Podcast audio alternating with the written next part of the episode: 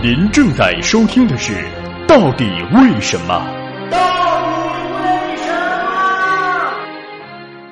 你以为你以为的你以为就是你以为的呀？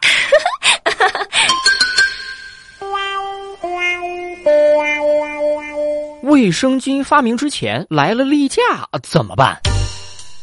事实上，除了极少可以作为我们近亲的灵长类动物之外，人类女性是少数需要承受月经这个生理现象的动物。从原始社会开始，女性就需要借用干草或树叶来擦拭血迹。但不难想象，女性躺、坐、起、行这些行为都会因为经血不时流出而受到极大的限制。除了简单的清洁，坐着不动是她们最好的选择。一直到布匹和丝绸广泛应用的时期，才彻底。的从处理方式上改变了对于女性这个生理特点的关注。基于布匹和丝绸柔软以及可以清洗两大特点，古人发明了史上使用历时最久的生理卫生用品——月经带。它用小布条缝制而成，中间部分可以装入草木灰等具有吸水效用的物质，再用两头牵扯出细线，以便系在腰间。这个发明不仅改善了女性生理期的卫生状况，同时也解放了女性的。身体即使处于生理期的女人也可以自由活动，甚至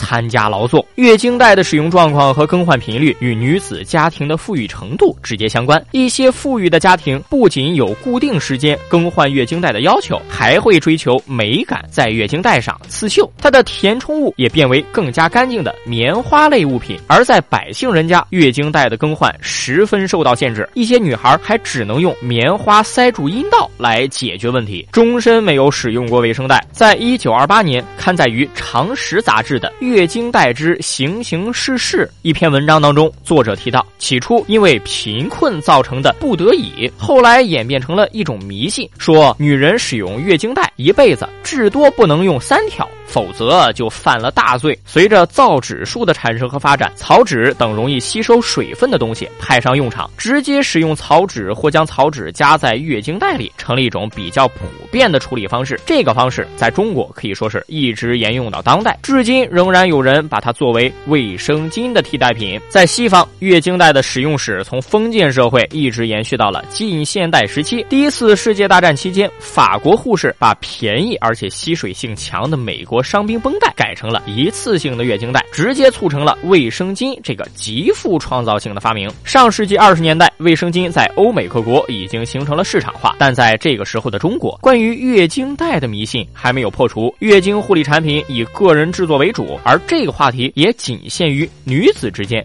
成为隐晦的秘密，甚至寓意不吉利。民国后期，极少数上层家庭妇女开始用上卫生巾，这个时候的卫生巾需要从国外带回，只能被视为尝鲜式使用。月经带仍然为主要的消费品，即使当时已经有不少中国人留洋海外，但是沿用了数百年的月经带，倚仗着它制作简单并可以重复利用的特点，在女性生理期仍然发挥着主要作用。这个情况直到改革开放之前都没有能发生改变。广大普通妇。女对于卫生巾既不了解也不习惯，更没有办法承受它的高价。统计数据显示，一九八五年卫生巾在中国的普及率仅仅是百分之二，即即使到了一九九七年，它的普及率仍然没有达到市场的一半，只有百分之四十一点八。如今，无论打开电视还是走进超市，都不难看到我们再熟悉不过的女性卫生用品。但没有卫生巾的年代离我们并不久远。考虑到对女性生理期观念转变的滞后性，可能在今天。的某些偏僻落后地区，也还有女人从来没有使用过这个物品。